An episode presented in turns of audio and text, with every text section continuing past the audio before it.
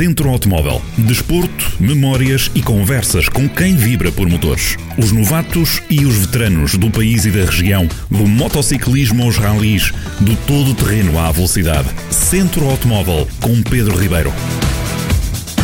Mais um programa do Centro Automóvel, hoje com um piloto da, da Beira Interior, que já afastado há muitos anos, esteve envolvido na Fórmula 4 nos, nos anos áureos da, da, daquela Fórmula, que foi um vencedor, foi um elemento preponderante numa das, numa das dos troféus e forma de lançamento de, de novos pilotos. Paulo Longo, obrigado por, pela tua disponibilidade, obrigado por este contacto e não posso deixar de, de, de expressar aqui uma circunstância, mal ficaria se, se eu não fizesse, que é o facto de eu e o Paulo termos sido colegas no, no Liceu do Fundão, já lá vão há quase 40 anos, enfim, nota-se pelo cabelo, 36 anos. lá vão quase 40 anos. Obrigado, Paulo, pela tua disponibilidade. Desde já é um, é um prazer, é um prazer em primeiro lugar rever-te, rever-te e ver que estás bem de saúde. Uh, e é, é, curioso, é curioso uh, o que a vida nos reserva, é esta surpresa de, todos os dias, que é um antigo colega meu ligar-me para uma entrevista para o Jornal do Centro e para, para esta rádio, que é fantástico. É, é, única, é uma coisa única. Uh, e é isso que nós queremos, uma conversa. E a primeira pergunta, claro, naturalmente, que te vou colocar é como é que surgiu o teu gosto pela, pelos esportes motorizados?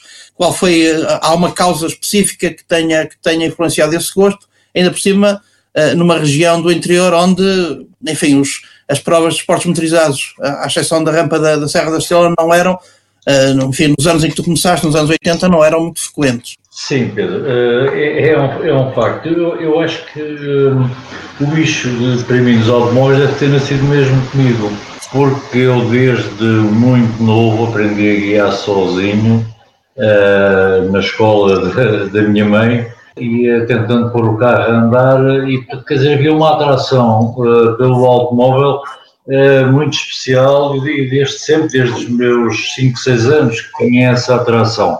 Por outro lado, e como muito bem referiste, a rampa da Serra da Estrela pode ter sido uh, o despoltar de, de, de, querer ser um daqueles que estava dentro daqueles carros. Eu penso que a raiz terá mesmo, mesmo na rampa da Serra da Estrela. Qual é a tua primeira participação? Surge, é onde, onde está o AS, o concurso, queres dar, enfim... Posso fazer um pequeno dar... resumo, olha, a competição, a competição corria-me de facto na, na, nas veias, para tanto mais, tanto mais que desde muito novo e após a tua saída do fundão, eu comecei a fazer provas regionais de motocross, onde venci dezenas e dezenas de provas. Depois vim para Lisboa estudar para o Instituto Superior Técnico e aí era um meio onde se sentia, onde se vibrava com os automóveis. O Instituto Superior Técnico era provocação e, e claramente também eles faziam, eram comissários de pista, eles enfim, vim, vim parar a um meio onde, de facto, o automóvel e a competição, a competição automóvel era, dominava. Portanto, é natural que me tenha entusiasmado ao ponto de depois, com o suporte e apoio do meu pai, vir a comprar um kart e começar a fazer o campeonato nacional de karting, fui campeão nacional, e é nessa altura que se dá, como jovem do interior e que não tinha qualquer ligação familiares ao desporto automóvel e muito menos qualquer apoio, era de facto extraordinariamente difícil. E havia, havia quase como um estigma, o facto de ser atrás de, atrás de serra era uma coisa que teve peso durante muitos anos.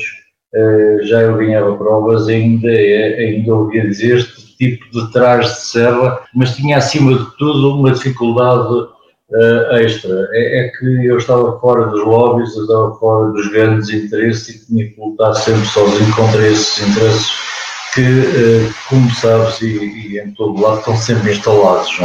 É? Uh, isso levou a que aparecesse, e eu como diria que foi uma altura, uma época determinante, considero, considero, que também tive a sorte, mesmo com esta dificuldade toda, de ter acontecido em 1984 o lançamento do maior, ainda hoje considerado o maior programa para descoberta de novos valores que chamou Onde está o Ar, que reuniu tão somente 23 mil pessoas a candidatarem-se para que 1400 passassem pelos cronómetros no Autódromo do Estrelo e através de seleções uh, em Espinho e finalmente na classificativa do Vale de Portugal e bem perto de em Viseu, uh, se, uh, se escolhessem os primeiros cinco que iriam disputar o campeonato nacional de iniciados. E foi assim que eu entrei para os automóveis, foi através desse concurso que ainda hoje recordo com enorme saudade e, e ficará para a história como o maior programa de sempre de, para tentar encontrar aquilo que eles chamavam o as do volante. Queres dizer os nomes, quem era quem organizava, quem era, digamos, a alma mater da, do projeto? Sim, quer dizer, há dois grandes homens ligados, ligados a, a, a, a esse, a esse programa. Essa iniciativa. E, e, a essa iniciativa e não só.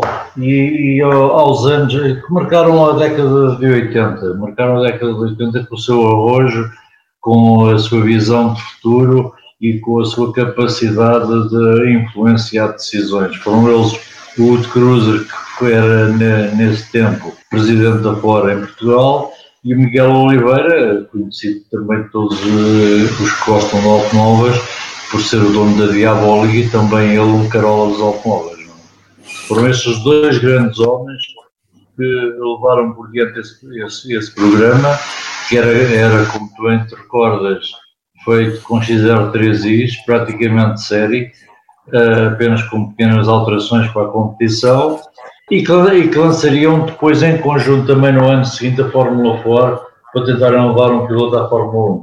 Essa era de facto um grande estímulo uh, e, e, era um projeto bem organizado. Queres, enfim, resumidamente dizer como é que as coisas se foram passando até, até ao final? Olha, olha, olha Pedro, é, sim, aquilo era uma equipe profissional, uh, tudo começou, tudo começou pela seleção, obviamente. Uh, ultrapassada que estava a seleção, veio o primeiro rally que eu ganhei, e ganhei entre os ases. Uh, e desde logo comecei um pouco a ser acarinhado com um menino filho da Ford, tinha sido o único nesse rally eh, para além de ter chegado ao fim, eh, não tinha partido do carro. Todos os outros partiram os carros, tiveram, tiveram o Vento Amaral, por exemplo, teve um acidente antes da prova, tinha fugido com o carro e teve um acidente que era inacreditável. Depois, cada, cada classificativa, nós só encontrávamos, era a cada classificativa que passava, víamos um pendurado ou em cima do muro ou fora da estrada, e, e daí a pouco já tinha todo todo o staff da Flórida Diabólica à minha volta, por favor, Paulo, leve este carro até ao fim. Quer dizer, isto foi o primeiro rally, foi assim. Queres recordar onde, onde, onde teve lugar esse rally? Esse rally foi Ponte Lima, o, o, o rally de Ponte Lima. Depois veio, veio, veio um, um self-rally em Sintra, foi uma noite inesquecível, onde disputámos, eu e o Bento Amaral disputámos ao segundo Estamos ao segundo rally, foi uma, uma, uma, noite que ainda hoje recordo, quando olho para a Serra de Sintra, ainda, ainda me lembro para aquela catedral que é, uh, que é a, a, Serra de Sintra, ainda hoje, hoje recordo os momentos para, de grande emoção. Foram vividos e de grande, de grande competição, onde eu ainda hoje tenho, tenho a noção de ter, de ter tido talvez dos melhores momentos da minha vida de condução foi dentro dessa serra de Sintra. Que quis o acaso que na última classificativa eu apanhasse um carro capotado, que me obrigou a parar e a arrancar de novo, e eu viria a perder esse rally por um segundo. Depois seguiu-se o Rally Débora, o Rally Débora, com um carro de série, como já se referiu, dominei esse rally à geral, contra grupos 4, que era uma coisa nunca vista também O último trouxe com 27 segundos de vantagem, a caixa bloqueou em primeira, uh, 3 km do fim, que eram 3 km quase de retas, acabaria por perder esse rally, também por, por fiquei em terceiro, uh, geral nesse caso, uh, por 15 segundos, depois de ter feito 3 km em, em primeira velocidade, viria, viria entretanto, o episódio mais recambulesco da minha vida.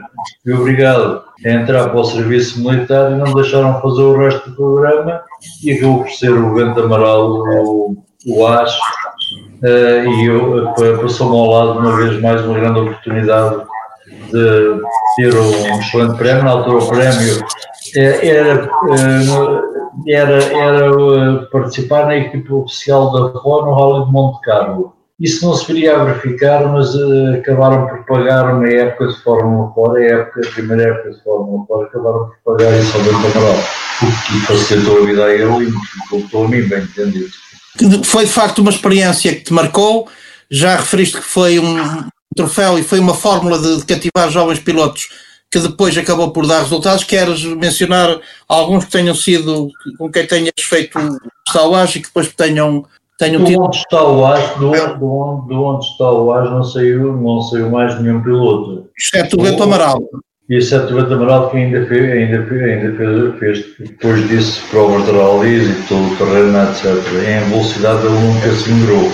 Mas foi Mas, trampolim para a Fórmula fora foi o trampolim para a Fórmula 4, mais ainda, mais ainda. Sei, sei, sei que pilotos como Pedro Matos Chaves, Pedro Leite Faria, todos eles concorreram onde está o AS, uh, mas não, não, passaram, não passaram para a última seleção. Não. Isso foi uma época de, de rallies, onde está o AS, e naturalmente ficaste com vontade, uh, se o bichinho era grande, maior ficou. Uh, e querias então fazer no mais qualquer coisa. No ano seguinte, por, uh, por iniciativa também da FOR e com o apoio também da Diaboli, ou seja, dos mesmos dois homens, acabaram por lançar, lançar um programa em Portugal, que foi o regresso da Fórmula fora a este país, e tinham como intenção clara levar um piloto, era a grande ambição desses homens e a grande visão estratégica era levar um piloto português à Fórmula 1. O que eles conseguiram, eu queria ter sido um deles, queria ter sido podia ter sido eu. Poderia ter sido, poderia ter sido, se calhar ganhar o primeiro campeonato. Eh, eu fui o piloto que esteve à frente para ganhar o primeiro campeonato. Estamos a falar de que ano, Paulo? Estamos 85, a falar de que ano? 1985. Uma arreliadora varia mecânica na última prova, depois de eu ter feito a pole position e de estar confortavelmente a liderar a prova, levou que eu não fosse campeão nacional. Uh, e portanto, é pá, que eu sou António Simões e foi eu que fui para a Inglaterra em vez de ser eu, não é? Da... A carreira, enfim, a carreira que todos nós conhecemos. Mas antes de, de, de começar da forma fora, foi necessário seguramente reunir um conjunto de, de elementos, designadamente patrocínios, suporte económico, um budget para, para conseguires fazer uma época. Como nessa, é que... nessa altura, com muito pouco recursos, foi o meu pai que eh, avançou, eh, avançou com o pagamento das prestações do carro depois que começaram-se a juntar alguns patrocinadores, recordo uma empresa nasceu naquela zona em Castelo Branco, a IOFIL, depois se viria a juntar a Castrol, portanto as coisas começaram a evoluir, muito pela mão também de um grande homem que dava por nome, um grande homem dos automóveis, jornalista da nossa região, que era o Joaquim Pelejão Marques, eh, que me abriu a porta, que era de, da família Felipe, que eram os donos da, da IOFIL, que hoje dá nome, quer também, quer também me apresentou o Miguel Félix Costa, que hoje o pai do António Félix Costa, tinha na altura a Civil, que era a Sociedade de Fabricantes Ingleses, e que tinha uma marca Castrol em Portugal. Uh, e as coisas começaram a, começaram a acontecer naturalmente. Eu era o piloto mais vitorioso da Fórmula 4 e, portanto, quer dizer, era natural que nessa altura os patrocínios começassem eh, não, não quer dizer que fossem fáceis de encontrar, mas começaram a acontecer e as coisas começaram a correr normalmente. Depois a seguir podemos falar uh, talvez num apoio que se veio juntar e, e, é talvez um dos mais gratificantes, porque é o reconhecimento por parte de alguém muito especial nos automóveis, uh, é o reconhecimento da minha capacidade enquanto piloto e a forma que ele teve de me poder ajudar, não é? Isso foi uma, é uma história muito curiosa. Queres contar e falar de quem? Estás a falar de quem? Olha, é, concretamente duas grandes figuras que me adoravam. Olha, um deles era o Nicho Cabral e outro era o João Paulo António Pereira, que era o dono do Autódromo do Estoril. O João Paulo, no início de 86, que é essa história curiosa, chamou estava eu a treinar no Autódromo do Estoril, e chamou-me ao gabinete dele. Eu achei muito estranho, digo, mas eu não fiz mal nenhum, o que é que o João Paulo quererá, não é? Fiquei assim um bocado apreensivo. A verdade dos factos é que entrei ao lado e pá, está à vontade, deixa-te estar, olha pá, é assim. mesmo a conversa dele foi mesmo assim, ele era, era uma pessoa muito à vontade, muito terra a terra. Um grande senhor, por acaso. e, e, e diz-me, olha Paulo, epá, tu tens uma carreira brilhante pela frente, vejo as dificuldades que tu tens e o valor que tens, epá, eu queria, a minha forma de contribuir para o teu sucesso é emprestar-te o autódromo do Estoril, pá. e então eu passei a ser inclino do autódromo do Estoril, eu acho isto absolutamente incrível e fantástico.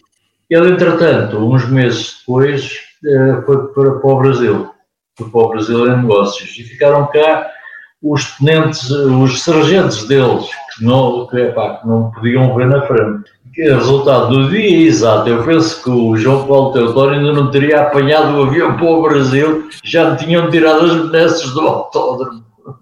E eu acho que isto tu, é na altura, tu na altura vivias em Lisboa, estavas a estudar? Eu estava a estudar Engenharia no Técnico em Lisboa. Estavas, estavas lá a viver? Estava, estava a viver em Lisboa, estava a viver em Lisboa. Era, era mais fácil a deslocação. Do fundão, nos anos 80, enfim, só quem lá viveu, quem lá vive e quem fazia essas locações é que sabe como é que se chegava eu, do fundão eu, eu, eu, eu, fiz essa estrada dezenas de vezes e depois acabei por me estabelecer lá como concessionário fora e os últimos anos da minha carreira eu tinha que palmilhar esse caminho para vir para o autódromo, por isso recordo muito bem. Eu conheço, ainda hoje conheço claro essa estrada, não é? Uh, não, não tenho dúvidas em relação a isso. Quantas épocas fizeste Fórmula 4? Enfim, e dentro dos, dos teus os adversários com que foste lidar? Seis, seis, ou seis ou sete, sete épocas.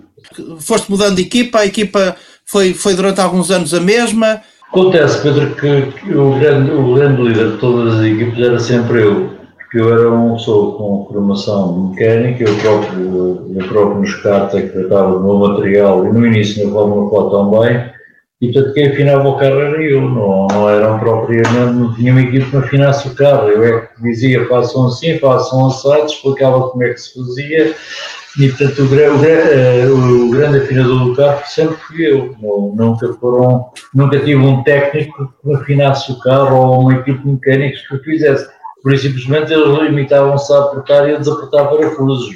Mas, mas tiveste a mesma equipa ou foste, foste mudando? Tiveste mais... Eh, eu, eu tive três ou quatro equipes até que, até que finalmente nos últimos dois anos, como eu era concessionário fora, acabei por começar a correr com o meu nome, próprio nome, com um longo fora e tinha uma equipe própria minha dos teus eh, principais adversários, eh, quem é que, como é que foram as corridas, qual era o ambiente que havia? Olha, eu, eu, eh, devo dizer que tenho, tenho, tenho uma perspectiva muito alargada, tenho um conhecimento muito grande sobre uh, pilotos que marcaram, que marcaram de uma forma muito decisiva o desporto automóvel nacional cito desde o Pedro Matos Chaves ao Pedro Leite Faria, ao Pedro Lani, ao Manel Gião, claro, todos esses correram comigo, todos esses, ao Pedro Poceiro, portanto, quer dizer, há uma infinidade de pilotos, ao próprio PQP, que vai provavelmente um dos meus maiores adversários, um dos mais duros, um dos mais duros em pista e que havia um respeito muito grande. Desse conjunto todo de pilotos, talvez aquele que mais me impressionou, porque era o, era o único que em simultâneo guiava muito rápido em seco e em chuva. E eu era considerado o melhor piloto sempre em chuva. Uh, tenho duas corridas, uma a arrancar das boxes, um autódromo do Estoril, porque fechou o semáforo e uh, em vez de arrancar da pole position, arranquei das boxes. E ao fim de duas voltas eu vinha à frente da corrida já. Uh, isto em chuva, claro. Havia alguma razão especial para isso? Tinhas alguma especial apetência para a chuva? É, pá, Ou era porque arriscavas é, mais? É, é, uma, é uma pergunta para a qual não existe uma resposta clara. Sentia-me particularmente à vontade e à chuva bem mais ao de cima a eh, condução e, acima de tudo, a sensibilidade do piloto, que é uma, é uma condução muitíssimo mais de improviso, é uma condução muito mais in extremis, muito mais junto aos rails, muito mais difícil, não é? Em que o carro anda sempre a escorregar. E portanto, quer dizer, epá, eu adaptava-me particularmente bem a essas condições e, e era um adversário temível à chuva, porque olha, é como te digo, numa corrida no autódromo, em duas corridas consecutivas, das quais fui ambas desclassificado eh, com bandeira preta, porque se apagou a luz traseira. Mas não vinha ninguém atrás, Sim, mas não vinha ninguém atrás de mim, porque eu levava a rata da mesa toda da base. Uh, mas apresentaram bandeira preta. E na primeira corrida eu tinha partido de oitavo, de oitavo, que era uma classificação que normalmente não tinha em, em treinos cronometrados, em qualificação. Começou a chover e eu na primeira volta vinha à frente. Isto é só para teres uma ideia das diferenças colossais que havia entre guiar em e à chuva. Não? Fizeste, como disse, várias épocas. Há um momento em que terminas, há uma circunstância que, que o tenha terminado, Algum projeto que tivesses em mente e que se tivesse frustrado? Olha, olha, olha é, é, é, era bom dizer que a vida, a vida, para mim se, se, tem feito muito por ciclos. É para fecha-se um ciclo a, a resolve.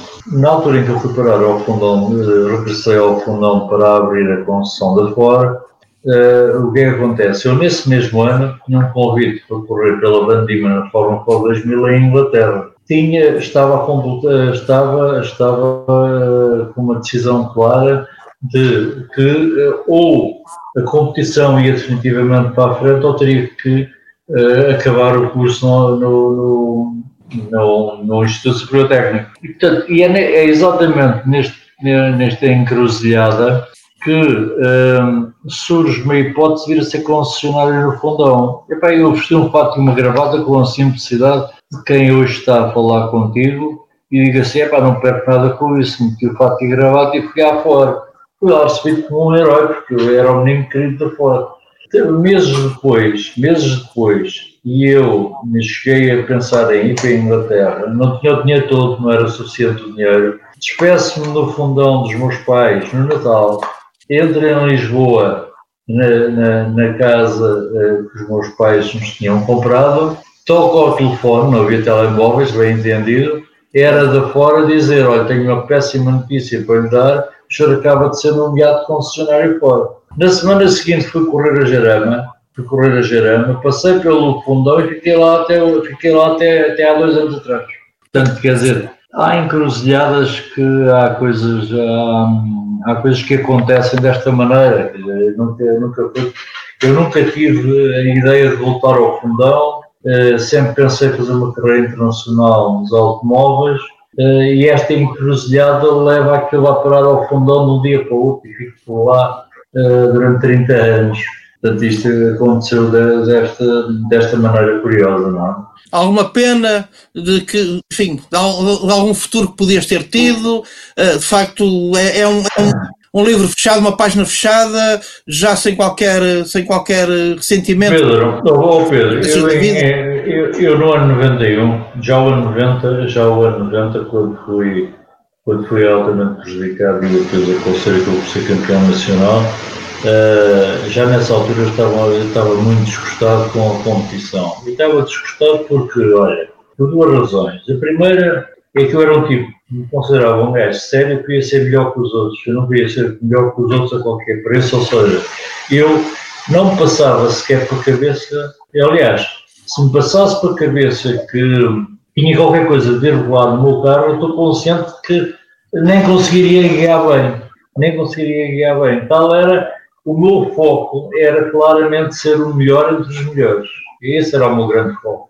E uh, acontece que nós éramos surpreendidos com cada ida à Espanha uh, por motores faralhados, porque havia uma, um impedimento legal para que esses mesmos motores pudessem ser protestados e abertos. E esse era, era uma coisa que me irritava, porque era do conhecimento geral e irritava profundamente. Corte, uh, uma, uma situação, uma pista desconhecida e nova, Jarama, nós estávamos há dois dias na pista. Esses dois carros chegaram à pista e ao fim de 10 voltas eram dois segundos mais rápidos do que nós. Isto é impossível, eu vou no desporto do automóvel. Portanto, os motores depois veio-se a saber tinham mais de 35 cavalos, levavam mar, digamos, do, do, do, do score de México cada vez que íamos a Espanha. E, portanto, as corridas em Espanha transformaram-se transformaram-se num pesadelo. Um pesadelo autêntico, pesadelo, um pesadelo porque nem sequer ainda podíamos ir daqui munidos com o dinheiro para protestar. Mesmo que protestássemos, não havia tempo legal, não havia um tempo legal possível para poder ser feito e eles aproveitavam esse, esse furo legal para levar os carros paralhados. Enfim, o Pedro Matos Chaves foi com o Silva, só por ter ele e o Luís Figueiredo e Silva.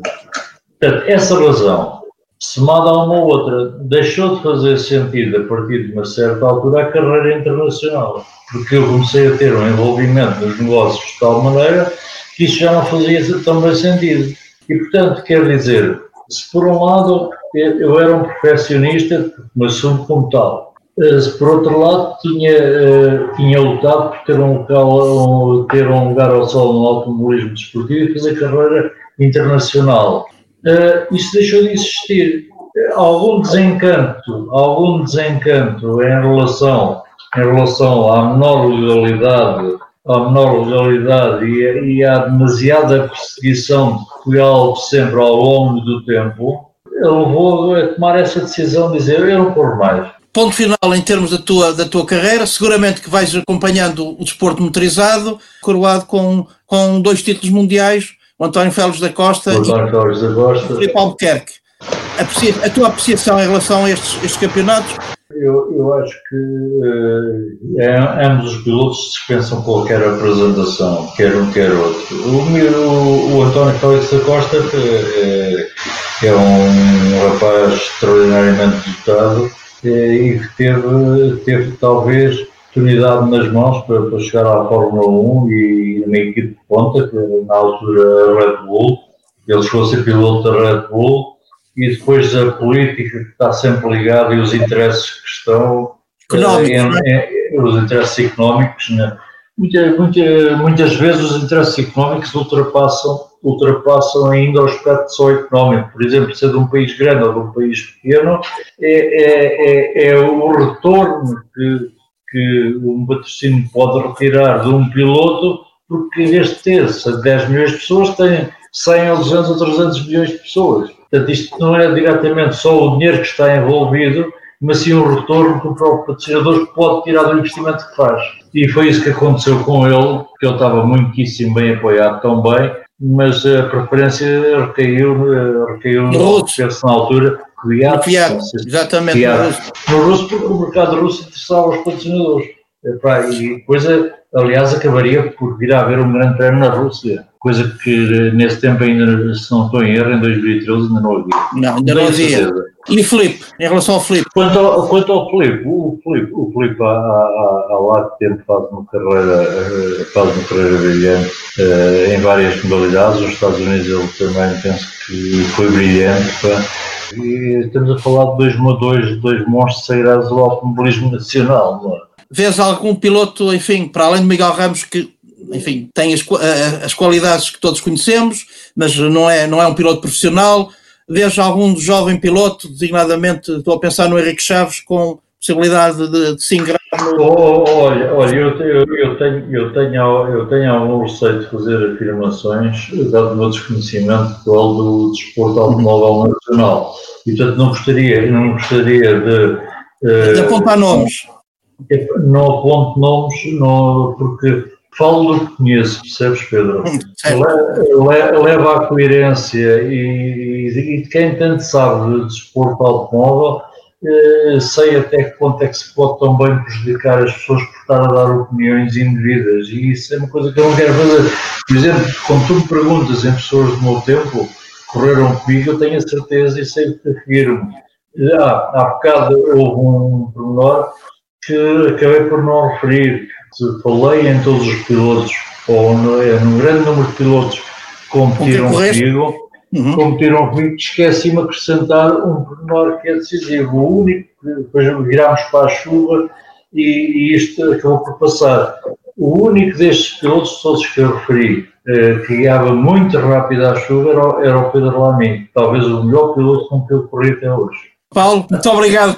Obrigado pela tua disponibilidade. Está feito o convite para um dia que tenhas oportunidade e gosto de vires aqui para uma conversa, para um reencontro pessoal. Será, será, será, um, enorme, será um enorme prazer, Pedro, rever e dar-te um grande abraço. Para... Há dias falávamos que o nosso último encontro pessoal foi há pouco tempo no Autódromo de precisamente, já lá vão 32 anos. De facto, a vida é, pois, pois, é uma velocidade. É, e já agora, para acabar, apenas dizer isto a minha primeira pole position e a minha primeira vitória foram feitas com umas botas gentilmente uh, emprestadas pelo, pelo saudoso Nisha Cabral, que foi de propósito a casa buscá-las, tinha mudado a regulamentação e a gente corria de sapatilhas nessa altura. E então ele é. foi a correr a casa e depois chegou ao final que eu tinha ganho, ofereceu as botas. É com este aspecto curioso que terminamos esta nossa conversa com o Paulo Longo. Mais uma vez, obrigado pela tua disponibilidade e, como te disse, obrigado.